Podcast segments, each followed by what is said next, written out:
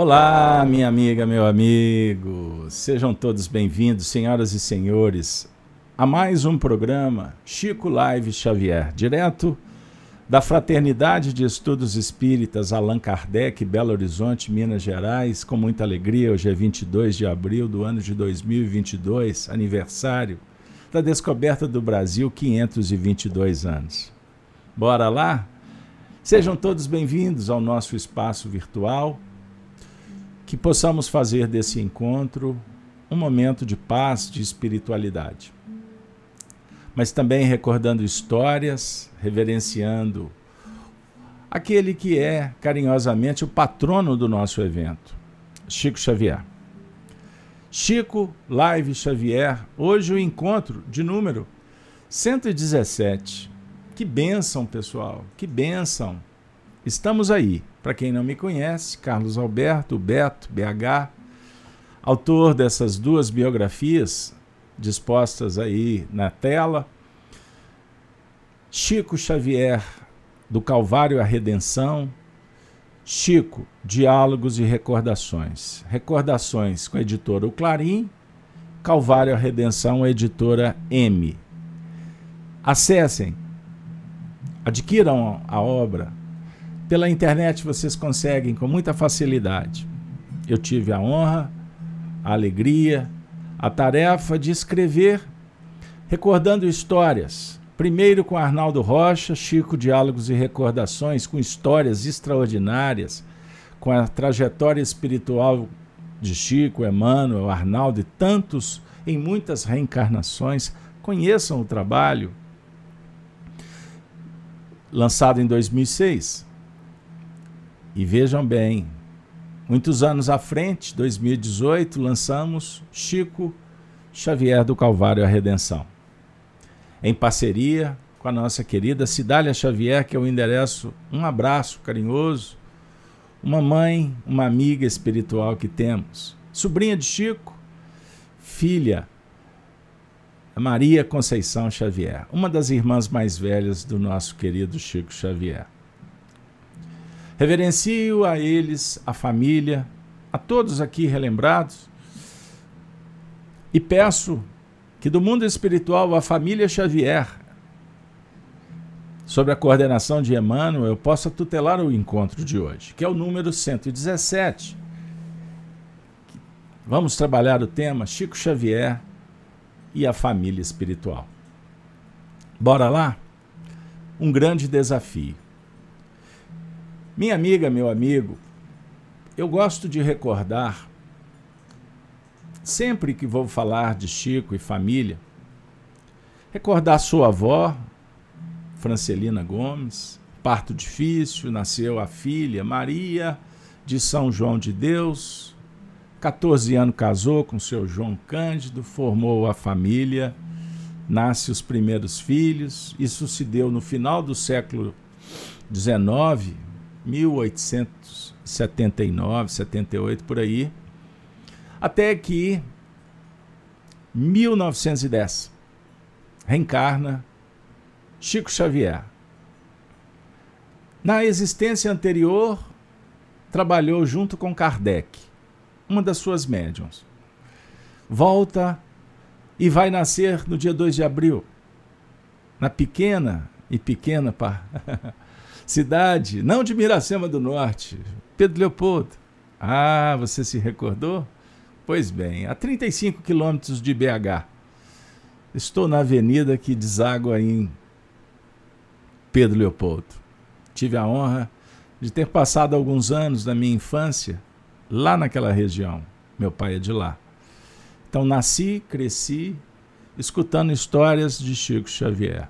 É isso aí. Mal sabia que um dia teríamos essa tarefa de falar do Chico e sua família. Berço simples, família pobre.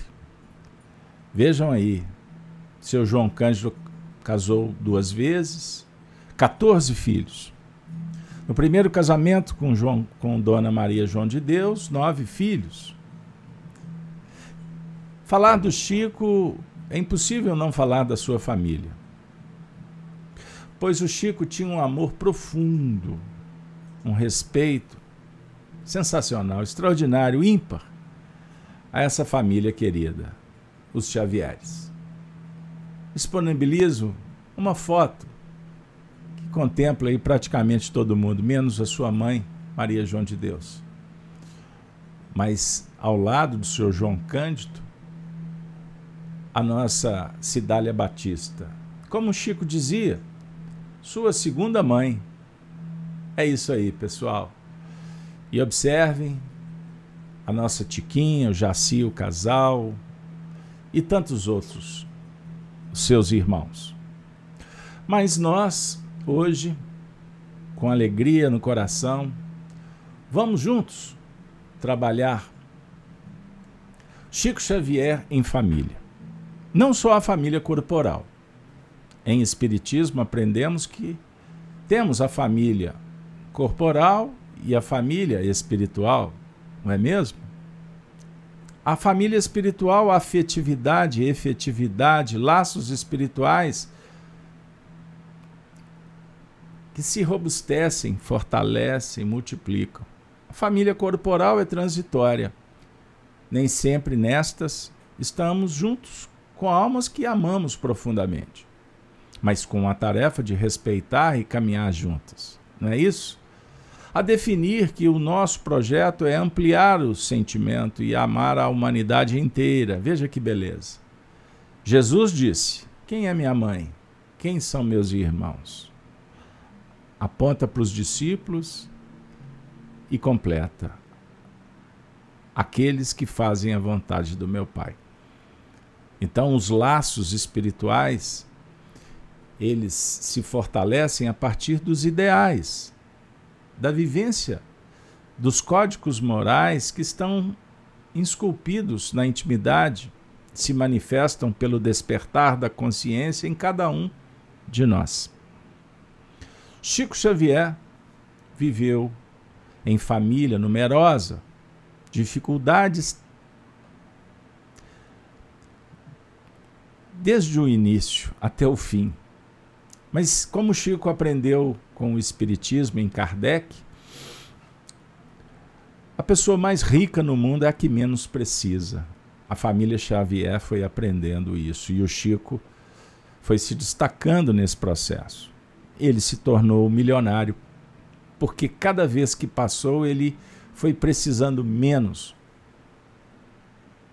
dos valores do mundo embora servindo, atendendo, trabalhando, sendo remunerado, um pequeno salário, mas ele sobreviveu e foi muito feliz, embora com, com seus desalentos, as suas dores físicas, suas dificuldades, as suas expiações internas, suas provas. Ele era um ser humano, como você, como todos os filhos do Pai que vamos crescendo e podemos crescer muito mais, com mais eficiência, se formos efetivos e afetivos na proposta. Mas o Chico também tinha sua família espiritual. Vejam aí, agora nós vamos transcendendo para as questões de sua tarefa, a sua missão, que foi crescendo à medida em que ele foi se desenvolvendo moralmente. Ele não nasceu pronto. Não tem síndrome da Gabriela. Eu nasci assim, cresci assim, vou morrer assim. Não. Ah, é um grande exemplo. Um exemplo que se fez missionário. Mas, como ele mesmo disse, conforme descrição dos próprios espíritos, e se você quiser conhecer um pouco dos bastidores, estude, pesquise, veja em André Luiz falando dos médiums e através do médium Xavier, ele também falava do crescimento daquele que era intermediário. Se vocês quiserem elementos, procurem o livro Nos Domínios da Mediunidade, no capítulo 16, vocês vão encontrar a história de Ambrosina. É o Chico. Carmosina, que vocês estão vendo aqui ao fundo, a irmã de Chico, inspirou André Luiz para o codinome Ambrosina a médium que tinha um mandato mediúnico, que tinha um mentor chamado Gabriel. É o Emmanuel, tá bom, pessoal? E era uma mulher, a dizer que o Chico era uma alma feminina, que estava num corpo, o corpo de carne, na configuração masculina, para dar conta de fazer a sua atividade. Dar conta em qual sentido? Vivendo no mundo de preconceitos, de dificuldades, os espíritos entenderam que seria melhor assim. Pois bem, sem entrar no mérito, havia uma família espiritual. Sim. Um esforço conjunto. E vale trazer uma lei divina, a lei da colaboração. Então, colaborar é virtude. É um código moral. Emmanuel, no prefácio do livro, Paulo Estevam, fala desta lei, uma lei de colaboração mútua e universal, que favorece o crescimento, a união de pessoas, de espíritos, encarnados e desencarnados. Então, toda a parentela corporal existe a proteção, a, pra, a parentela que se reúne no mundo espiritual para ajudar os, os encarnados. Quando estes desencarnam, formam outros grupos e vão auxiliar os que ficaram, os que virão. Então a vida realmente podemos pensar numa viagem com e a viagem vamos vamos de trem mineiro, Maria Fumaça, como queira, o trem bala na Europa. O que importa é que você recebe um bilhete uma passagem. E não podemos esquecer que somos imortais, somos viajores do espaço, das dimensões, transitamos. E bem-aventurados quando aproveitamos o ensejo, a oportunidade, a vida e vivemos com dignidade, semeando fraternidade, alegria, esperança, amizade, ajudando aqueles que precisam um pouco mais. E quando ajudamos, somos ajudados Observem que fantástico esse processo. Pois bem, mas Chico, com todas as dificuldades, exercendo a mediunidade, ele foi descobrindo a doutrina espírita junto com outros corações, sua família. Nós citamos no início, que está aqui no lado oposto, o casal Jaci Pena e Maria da Conceição Xavier, a Tiquinha. Essa história, a formação do grupo e alguns ângulos que foram se abrindo, nós trabalhamos nessa obra, Chico do Calvário, a Redenção. E nós vamos falar um pouco mais nos próximos episódios desse livro. Então, periodicamente a gente escolhe um livro e faz comentários e traz histórias. E o público, os amigos, a família kardeciana me pedem para que eu fale mais das obras que eu fui, de alguma forma, o construtor, o responsável. Eu evito para não ficar parecendo que a gente fica fazendo jabá, né? vendendo a própria imagem. Mas, ao mesmo tempo, eu tenho obrigação de divulgar conteúdos, porque, na verdade, o meu trabalho é histórico é registro, documentos, fotos, narrativas verdadeiras. Não tem achismo. Aliás, as fontes são citadas. E nós temos um trabalho que podemos dizer que é um trabalho que ainda demanda muito tempo. Espero estar reencarnado. Se não, já estou configurando aí passaportes para que outros façam, porque temos muito material ainda para publicar. Documentos. E aí, se Deus quiser, vai chegar para a família, para a família que se interessa pela família espiritual e suas lições como os cristãos dos primeiros tempos. Então, minha amiga, meu amigo, nós vamos falar um pouquinho dessa obra porque ela tem tudo a ver com o tema de hoje, Chico Xavier e a família espiritual. Peço licença para trazer para vocês um vídeo curtinho, de alguns segundos, que falam desse livro, Chico Xavier, do Calvário à Redenção. Bora lá?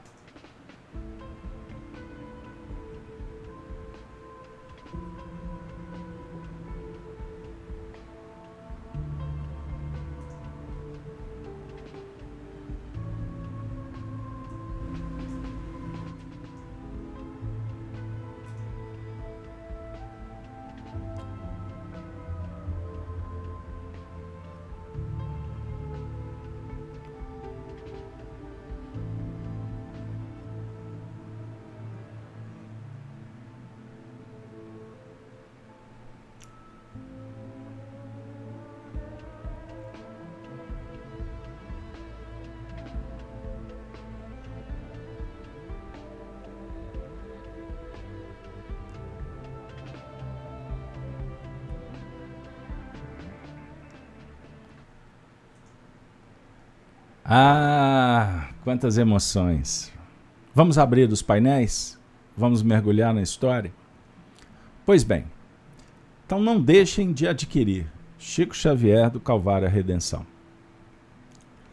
E nós vamos agora trazer um momento especial que foi registrado no livro.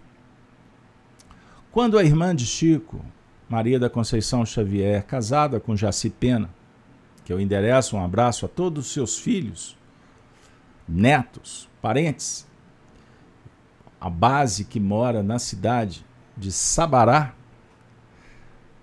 a secular Sabará. É, se você não conhece, não conhece, não perca. Vá conhecer Sabará. Pois bem, o grupo, a família, se transferiu para lá. E diga-se de passagem, quando o senhor Jaci Pena, que foi, foi na frente, conseguiu organizar um, um piso, uma morada, para receber sua esposa, que tinha ficado em Pedro Leopoldo, com Paulo Filho, é, com Paulo Filho, com mais dois filhos, um deles levado no colo. Por quem? Chico Xavier, que foi acompanhar sua irmã de mudança. Passados uns anos, eles foram se estabelecendo, se organizando, uma vida muito difícil. Até que o Espiritismo foi dando sustentação para o casal e eles foram se integrando encontraram pessoas espíritas que o livro detalha para vocês, até que eles fundaram na década de 40 um núcleo. Um núcleo. Um núcleo de assistência. É verdade. E esse núcleo passou a ser, vamos dizer assim, a casa do caminho para eles. Era um núcleo que cuidava de pessoas carentes, é, crianças, idosos. E dentro desse cenário, Chico, sempre que podia, ia visitá-los. É, aí, ia visitá-los. Tá aí, achei a foto aqui para vocês. O abrigo Irmã Teresa de Jesus. Década de 40. Essa foi a primeira sede, pessoal. Sensacional, hein? Para quem gosta de histórias. Pois bem. E quando Chico se fazia presente, os espíritos aproveitavam para dar orientações, apoiando a expansão do cristianismo sobre a feição do espiritismo, que os espíritos entendiam que seriam núcleos que dariam base para o movimento espírita do grande futuro. Vejam aí. É como Jesus chamando os discípulos, os doze, mandando de dois a dois, conforme a narrativa do capítulo décimo de Mateus, a missão dos doze. Ele forma as duplas, seis duplas, delega a tarefa de levar, de pregar a boa nova Ide às ovelhas perdidas na casa de Israel, e quando encontrar, dizeis: a paz seja convosco. Sensacional. Quando entrardes numa casa, saudaia. Estão lembrados? Por aí. Foi assim que aconteceu. Imaginem o Brasil na década de 1940, lembrando que o mundo vivia a, o, a Segunda Grande Guerra Mundial. Mas o interessante é que afirmam os espíritos que no interior, principalmente aqui das Minas Gerais, as influências da guerra não tinham tantas repercussões. Mas naturalmente afetava a economia, faziam dificuldades. Mas as pessoas não tinham, não viviam o advento da internet, dessa comunicação globalizada, instantânea, imediata. E por isso é que, inclusive, Pedro Leopoldo se transformou, na Fazenda Modelo, se transformou num grande hospital de campanha, onde os espíritos em sofrimento, desencarnando na Segunda Guerra, eram trazidos para serem tratados aqui. E ali a espiritualidade montou um campo avançado de recuperação. É, um hospital de campanha. Vejam aí, o Chico ia sendo convidado, mostrando para ele o que estava acontecendo no mundo espiritual, obviamente sem atordoá-lo, sem constrangê-lo, para não afetar, inclusive, a sua vida simples e as suas tarefas, quanto funcionário público e cuidador da família, além das atividades no centro espírita. É, é por aí, pessoal. Porque o Chico, inclusive, deixou uma lição belíssima. Arnaldo Rocha sempre se recordava dizendo que primeiro a obrigação, depois a devoção. Era mais ou menos assim que aquele aquele rapaz, aquele moço conduzia sua vida junto aos seus amigos, aos seus familiares. Mas nós estamos tentando chegar em Sabará, aquela região que o casal, o senhor Jaci e a Tiquinha, Maria da Conceição, estavam ali representando um novo movimento. E nós tivemos o privilégio de conhecer essa história e observando, constatando que eles foram campeões de bondade, de caridade. Eles falaram com muita autoridade pelos exemplos do espiritismo naquelas paragens. E hoje o movimento espírita de Sabará deve muito a esse startup. Né? Vamos pensar assim, aquele player que foi dado mas um ambiente simples, rico de espiritualidade, de cristianismo que os benfeitores promoveram. Pois bem, então quando Chico periodicamente ia visitar seus familiares, como eu disse, as, a noite sempre era o momento de reuniões, atendimento aos espíritos, sofredores da região, Lembrando do casal Gel. É, as, leiam um livro que vocês vão encontrar histórias extraordinárias. Casal Gel. Pois bem. Inclusive era um reencontro de encarnações anteriores. Pois geralmente se dá assim. Você acha que está trabalhando pela primeira vez com ela, com ele, com o grupo? São reencontros. Agora em novas bases, cada um tendo a oportunidade de trabalhar o seu erguimento, a evolução. Mas nestas idas, nestas visitas, atividades benditas, sempre Emmanuel se fazia presente. Era um momento muito esperado. Eles ficavam aguardando a orientação do chefe.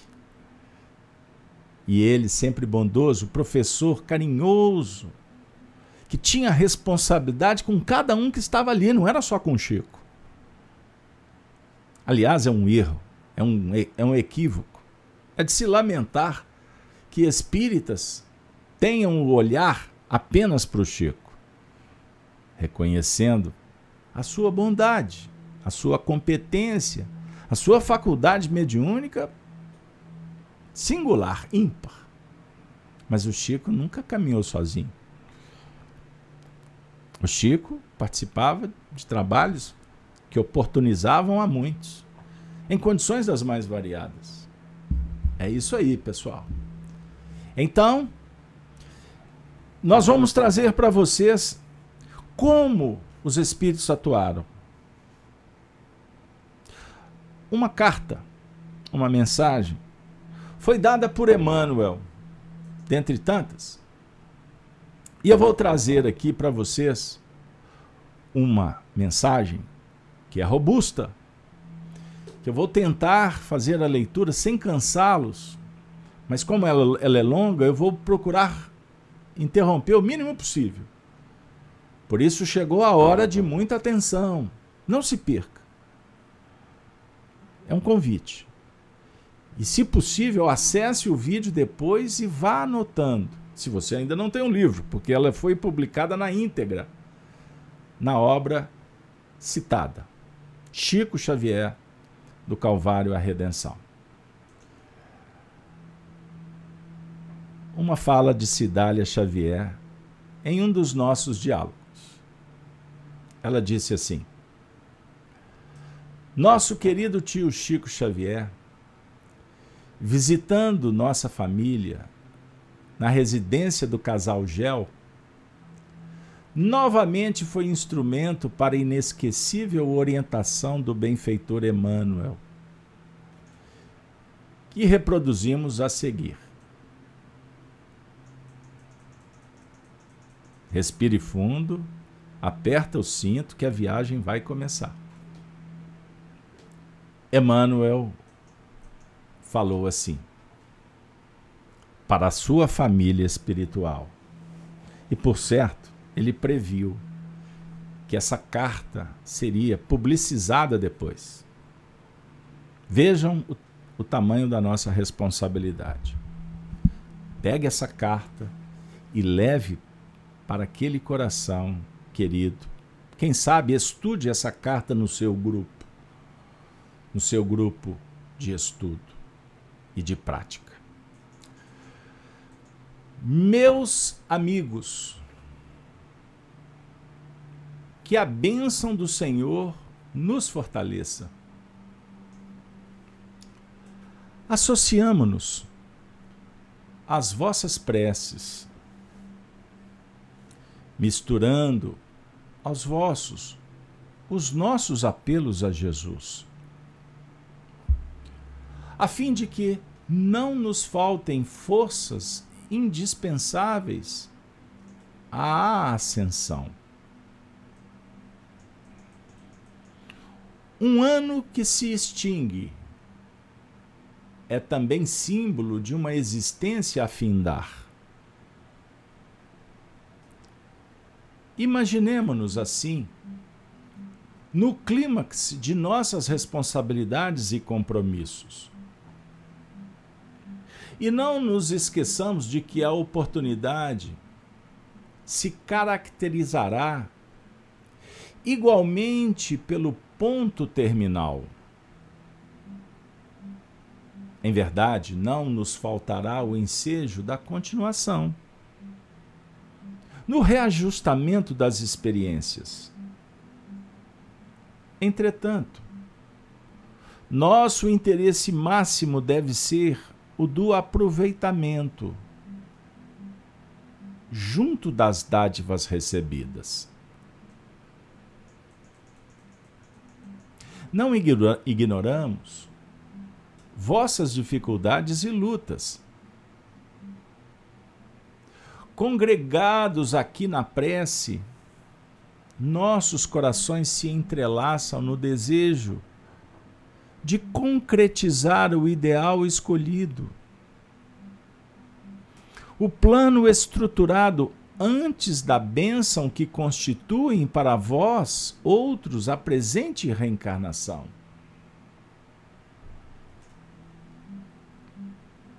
Ele está falando do planejamento reencarnatório daquele grupo, daquela família. E ele está dizendo que os espíritos não ignoram as dificuldades dos encarnados Ele continua dizendo: intentais a realização maior. Buscais a zona mais elevada das responsabilidades do dia que corre.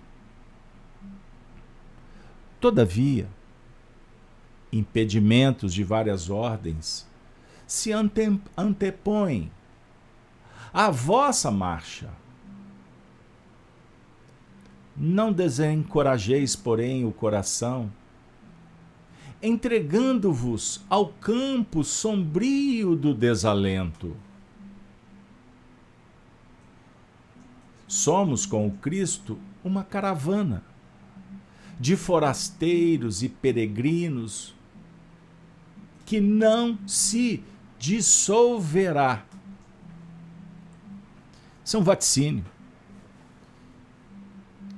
Observem, gente, o detalhe. Ele está falando para pessoas simples. Nenhuma delas tinha poder, influência. Estavam ali exercendo uma tarefa, sob o ponto de vista humano, e se colocando a postos para fazer uma prece pedindo ajuda,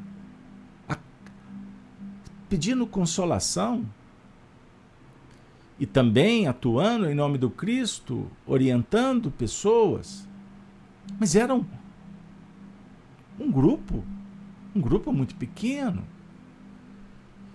E imagine a envergadura do Espírito Emmanuel sentado com eles, dizendo: Somos com o Cristo uma caravana de forasteiros e peregrinos. Agora, com um detalhe: que não se dissolverá. Mas eles estavam em provas. Eles podiam errar. Eles erraram, mas acertaram. Mas o grupo podia se dissolver? Emmanuel diz que não. Ele está falando só daquele pessoal que estava ali? Ou ele está falando de um agrupamento muito maior?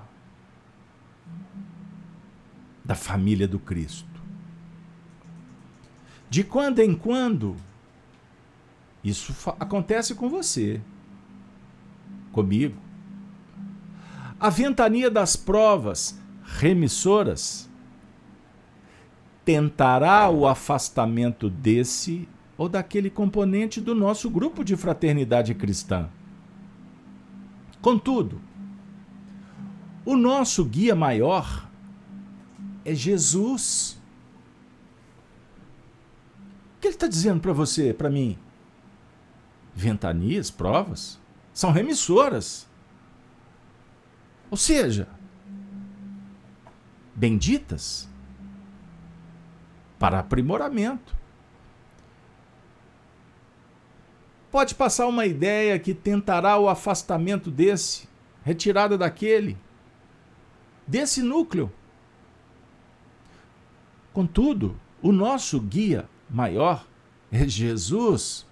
Você acredita nele? Você confia nele? E vou mais além. Você ama o Mestre? Se amas, confias, entrega-te. Chico Live Xavier, tema de hoje. Chico Xavier e a família espiritual. Vejam a frase. Estamos reunidos em espírito. Embora cada núcleo atue em regiões diferentes da vida, Sabará, Pedro Leopoldo, São Paulo, Salvador, Pedro Leopoldo, né? Aquele cantinho lá na esquininha do mundo. São regiões diferentes. Mas estamos reunidos em espírito. Nós estamos reunidos pela virtude da simplicidade, mas da fé. e no empenho de nos integrarmos cada vez mais uns com os outros no labor santificante, rogamos de vosso espírito muita coragem, perseverança e fé. A humildade do professor. Manuel da Nóbrega conversando com os indígenas Lembram que ele chegou aqui em 1549, nas naus de Tomé de Souza? Volta Manuel de Nóbrega no Brasil no século XIX. Um dia eu conto essa história. Para cuidar dos índios. É, ele foi evangelizar. Ele foi evangelizar nativos. Mas aqui, ele volta mais à frente, décadas depois para rogar rogamos de vosso espírito muita coragem, perseverança e fé. Tem muita gente que qualquer dor de cabeça no trabalho, não dou conta. Fui. Tchau. Isso dá trabalho. Leiam o livro do Calvário a Redenção para vocês terem uma ideia de como foi sofrida a vida desse povo. Não julgueis que o arado evangélico possa ser movido sem suor. Dá trabalho, pessoal. Você está querendo vida fácil? Muitas vezes. Eu vou rir para não chorar? não. Na verdade, nós temos que trabalhar no sentido proativo, motivador, positivo. Pois muitas vezes veremos com lágrimas nos olhos a nuvem ameaçadora avizinhando-se da lavoura espiritual que nos é própria. Em diversas ocasiões sofreremos o assédio dos insetos destruidores da plantação. De outras vezes, os detritos da terra correrão em massa a caminho de nosso serviço purificador. Entretanto, meus amigos, como não ser assim? Se o próprio Jesus sorriu entre as ruas floridas de Nazaré, comungou com a alegria dos amigos em Cafarnaum, para tomar ele sozinho a cruz em Jerusalém na direção do Calvário que santificou a humanidade? Eu disse para vocês que a aventura precisávamos de colocar um cinto, porque tem hora que a nave balança. Ele caminhou sozinho com a sua cruz na direção do Calvário que santificou a humanidade. Então, o sofrimento santifica. Com amor, ele santifica a comunidade. pois a nossa tarefa é pequena. A de Jesus é a humanidade inteira. Lógico que esta imagem simbólica ela vai abençoando os corações que despertam, e isso não se dá a toque de caixa cada um no seu time. Por isso, Deus não apressa a expiação, conforme a questão 262 do Livro dos Espíritos. Deus não tem pressa. Enquanto a nossa tarefa pode ser desdobrada na senda comum, entre o céu azul e a atmosfera dourada, a movimentação da alma é sempre fácil jornada entre jardins de claridade, perfume e luz. Todavia, em nos preparando para o testemunho maior, começamos a sofrer a responsabilidade individual das obrigações livremente aceitas perante aquele que é o nosso juiz maior. Então, o horizonte não parece tão claro. O jardim dá lugar à floresta desconhecida, povoada de espinhos e urzes, víboras e vermes daninhos. Todos os perigos da jornada sobem à tona. Todos os empecilhos aparecem os dragões, as bestas, as serpentes. É. Os dragões. Olha o dragão do Apocalipse. Olha o dragão que surge do mar de cor rubra. Os dragões do materialismo, o imperialismo dominante, hedonista, destruidor de lares, de projetos, de família. O dragão que contamina para bestializar a própria cognição, com ideologias espatafúrdias, sem sentido. Os dragões das portas cuidadosamente ocultos surgem de imprevisto, revelando amargurosas surpresas. Ou você acha que o dragão aparece? O dragão se revela facilmente. Não. É jogo de sedução. Ele fica atrás da cortina. Mas ele surge de imprevisto revelando amargurosas surpresas. A alma do discípulo é compelida, então, a receber o madeiro das obrigações mais pesadas, mais difíceis. Por isso mesmo, o Senhor, antes da ressurreição, aceitou na fronte a auréola de espinhos a solidão em tais instantes é angustiosa para o coração. Contudo, contudo, em semelhantes horas é que se manifesta o aproveitamento real do aprendiz. Crises, oportunidades. Bem-aventurado os que aproveitam e fazem lições se tornam aprendizes e sublimam, não perdem a experiência, a vivência naquele setor que a escola oferece.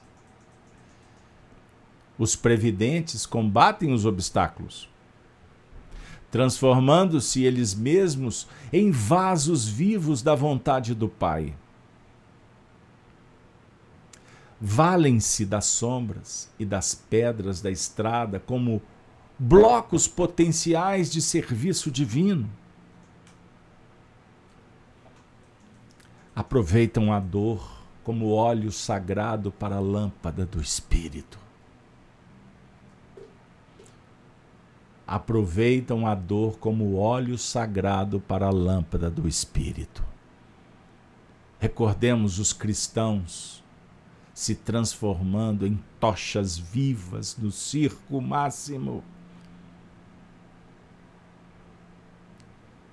Atados em postes para iluminar com as carnes em chamas as ruas nas noites de Roma. É o que Emmanuel está falando do óleo sagrado para a lâmpada do Espírito. Os verdadeiros discípulos são os que se revelam mais sábios no minuto das lições. E os apóstolos do Cristo só resplandeceram ao fogo vivo do amor divino quando perseguidos e atormentados nas fogueiras e nas cruzes, diante deles, meus amigos, diante deles, nosso esforço quase desaparece. O nosso esforço quase desaparece e observemos como nós transformando ou transformando-os em monstros destruidores indestrutíveis.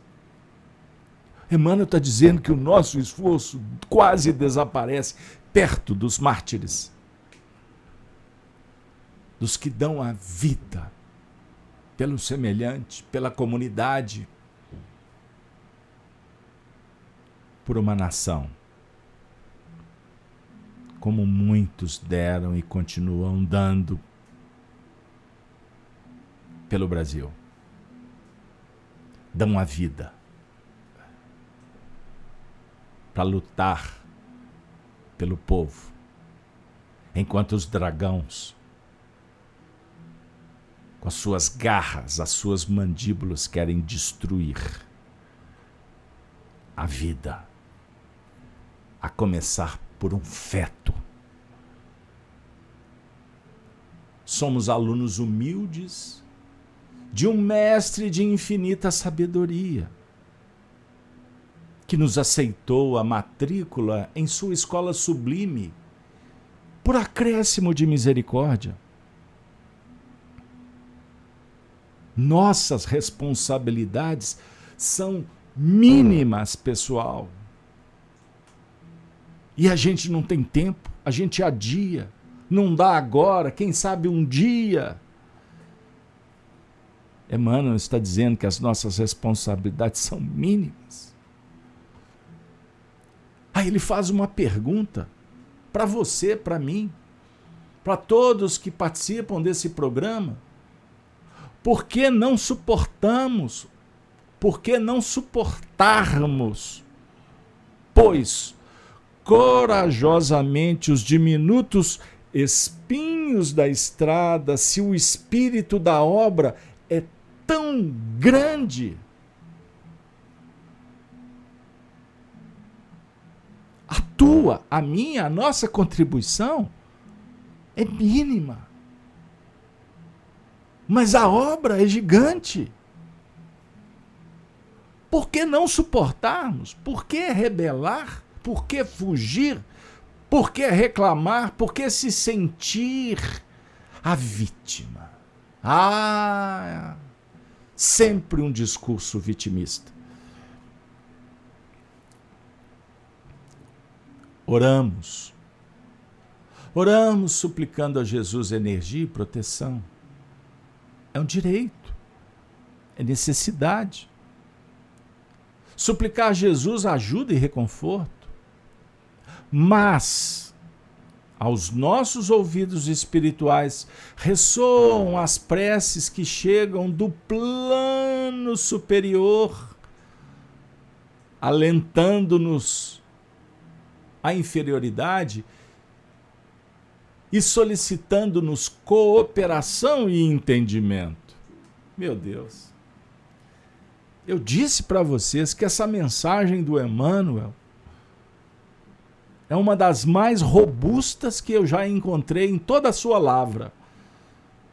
Dedicada para um grupo de algumas poucas pessoas.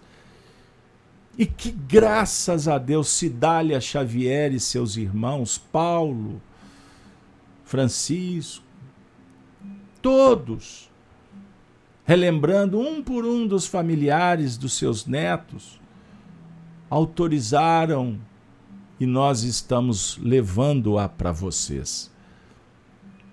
Estava guardada há décadas. Mensagem de 1946. Busquemos o Cristo para que o Cristo nos encontre.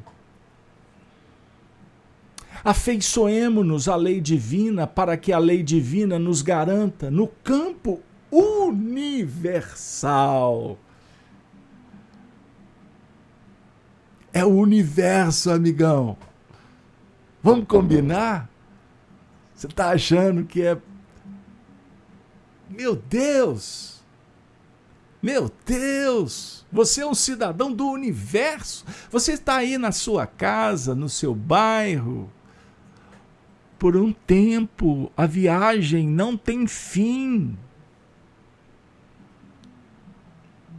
Você não vai ficar eternamente nesse corpo, nessa família, nesse trabalho, com estas pessoas. O que eu quero dizer? Ame, ore, trabalhe, aproveite essa oportunidade, porque daqui a pouco cada um recebe o seu bilhete para continuar. E somos cidadãos do universo. Não existe notícia mais extraordinária no mundo, tu é imortal. A morte não vai te destruir, e muito menos o seu ente amado. Conhecemos o conteúdo de vossas preocupações e desejamos cooperar no levantamento de vossas forças espirituais. O seu mentor espiritual conhece as suas preocupações. Emmanuel está falando isso. Mas ele coloca uma vírgula e diz assim: olha a condição, olha a proposição. Mas esperamos que continueis, assinalando vossa ação com a boa vontade e com o amor cristão. Não desista. Boa vontade e amor cristão. É o que eles esperam. É o que o seu mentor te trouxe aqui para você ouvir dele o que eles esperam. Boa vontade e amor. Cristão quer dizer amor virtuoso, não paixão, não coraçãozinho cheio de romantismo, dos ismos da vida. Não, aqui é comprometimento, não é cumplicidade. É devoção. Não é troca imediata. É fé. Mãe da virtude. Não é ficar esperando que as coisas aconteçam. Então, boa vontade e amor cristão, continua Emmanuel. Sem esses dois característicos da, na alma, é impossível construir com Deus. Sejamos cada um de nós um sustentáculo para os demais. Compreendamos sempre sem reclamar a compreensão do companheiro mais próximo. Auxiliemo-nos, em suma, a fim de que sejamos auxiliados por aquele que tudo dá e não te pede nada em troca. Ai dos homens que não acendem a própria luz nos vales escuros da vida humana. Ai dos homens que não acendem a própria luz. Ai deles. Por quê? Errarão por muito tempo nas sombras de si mesmos sem encontrar o caminho e sem possibilidades de serem identificados pelos mensageiros consoladores que os ensinam. Eu disse para vocês que não é simples seguir com o Emmanuel, porque cada parágrafo é uma palestra, é uma aula.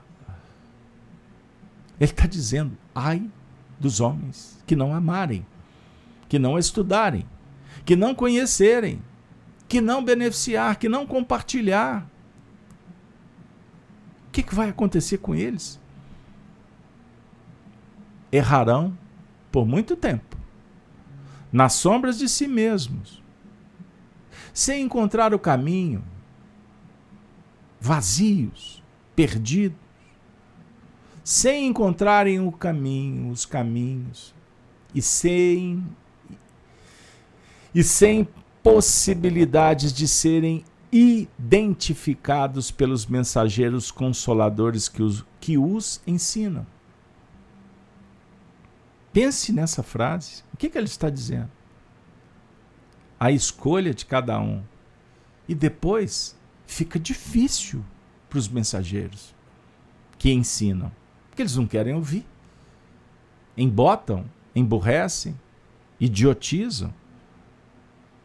Obsedados, obsedantes. Como? O que fazer? Orar, vibrar, para que os mensageiros os identifiquem. Então ele dá uma dica virtuosa ele está dizendo para você, para nós e para ele, porque ele está falando, tenhamos. Significa que ele também precisa de ter. E é um espírito superior. Médiuns afirmam, a luz de Emmanuel é diferente. Sabe por que é diferente? Sabe por que ele impõe autoridade? Porque ele trabalha virtude, humildade, comprometimento, família, grupo. Amizade. A autoridade não vem de fora, é conquistada. Anota aí. Livro Harmonização, lição intitulada Autoridade, do próprio autor Emmanuel. Estude esse tema. Então, com humildade, ele chama você, eu, todos. Tenhamos, pois, coragem, amor e paciência edificante. A fé viva não é aquela que aguarda o favor do céu, esquecendo a bênção do trabalho que vibra em torno de si mesma. É aquela que age no bem, confiante na vitória final da fraternidade e da sabedoria que governam a vida universal. Essa é a fé viva, que confia na vitória final da fraternidade e da sabedoria que governam a vida universal. E você está sofrendo na terra? Sabe por quê, talvez? Vou jogar a bola para o alto. Porque a sua relação contaminada, contaminosa, ela tem só uma explicação dependência, apego. Se houver dependência, a relação se torna contaminosa. Porque o que vem para fora é o ego, é o egoísmo, é o orgulho, é a vaidade que gera rebeldia, indiferença, violência, as imperfeições. Então anote o que eu estou dizendo sob o ponto de vista psicológico profundo. Estou indo para a essência. Vamos transpor, transcendente, vamos para a essência. Despertar consciência, quero dizer.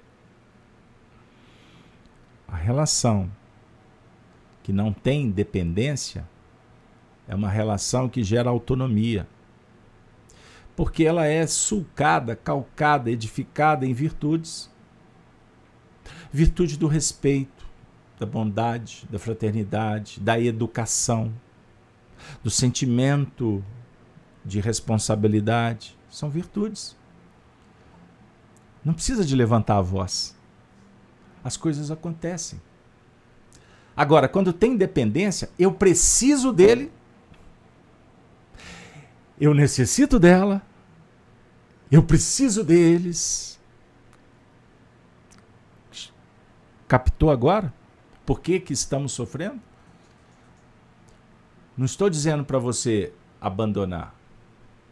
Estou propondo que você trabalhe a virtude do desprendimento,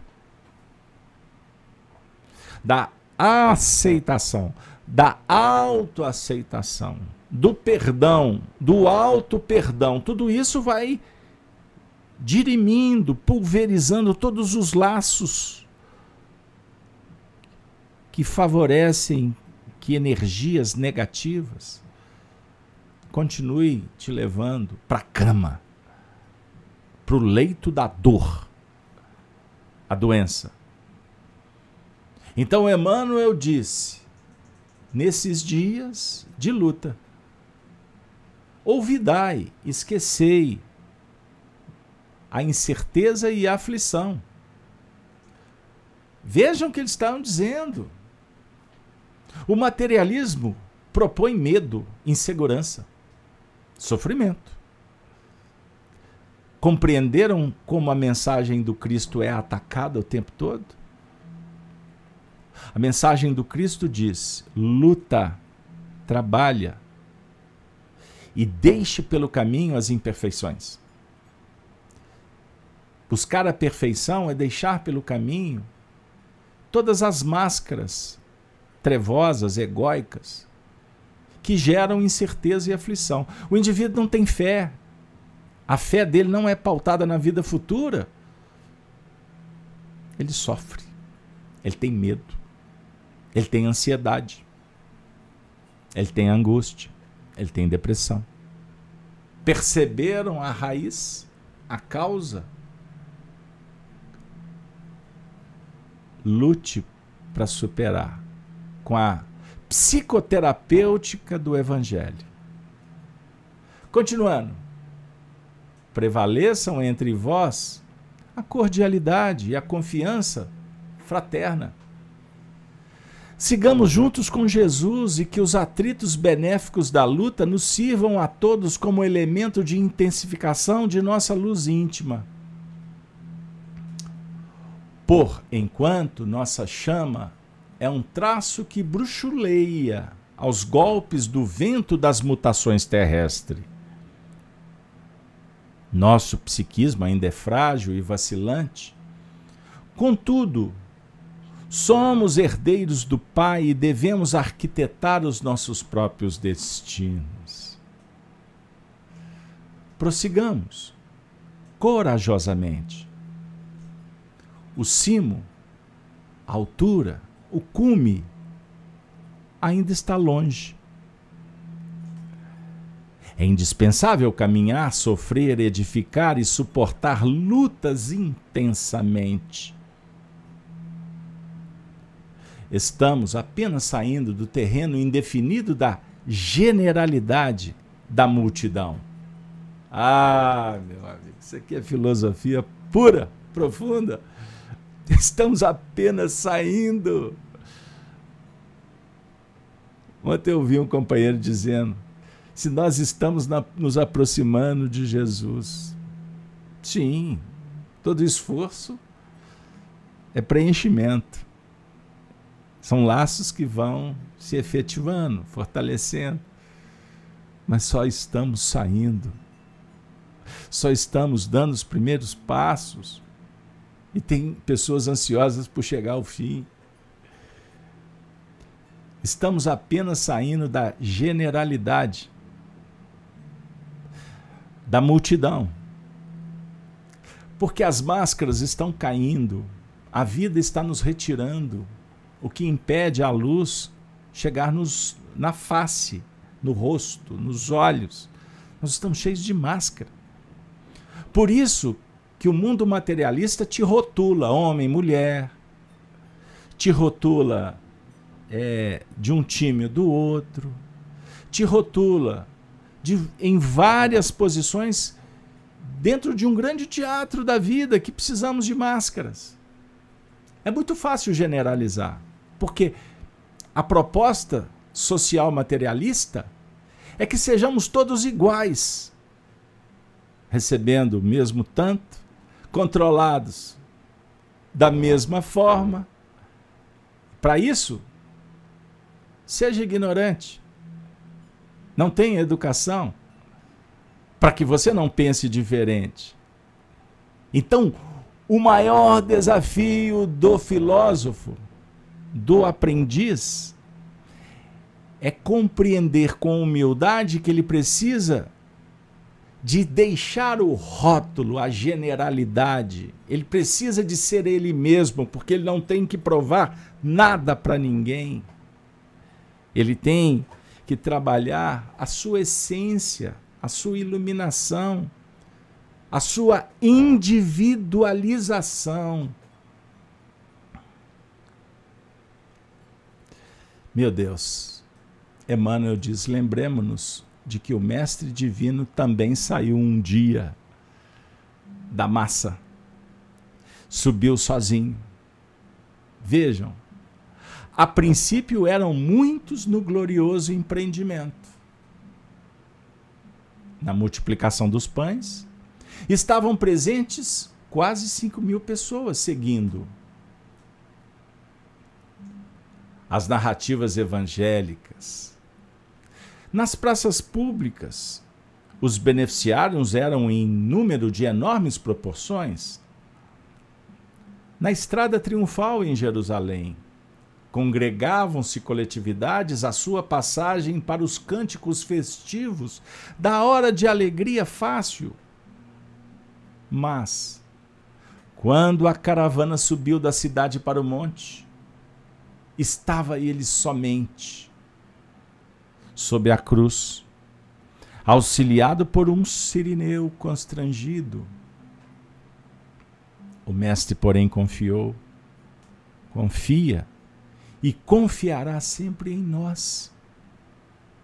esperará sempre da contribuição humana e, por esse motivo, tem reformado os nossos títulos de oportunidade. Em vista disso, é natural que subamos todos juntos ao monte dos testemunhos pessoais do aproveitamento das bênçãos recebidas. Confiantes, portanto, de vossa firme disposição no trabalho iniciado, rogamos ao Senhor, nos abençoe a todos, a porta do ano novo, que se iniciará amanhã ajoelhado convosco no templo do Espírito e falando em nome de numerosos amigos de, vossa, de vosso atual esforço na terra, repito as velhas palavras que, sendo do Evangelho, são igualmente de nossos corações famintos de luz.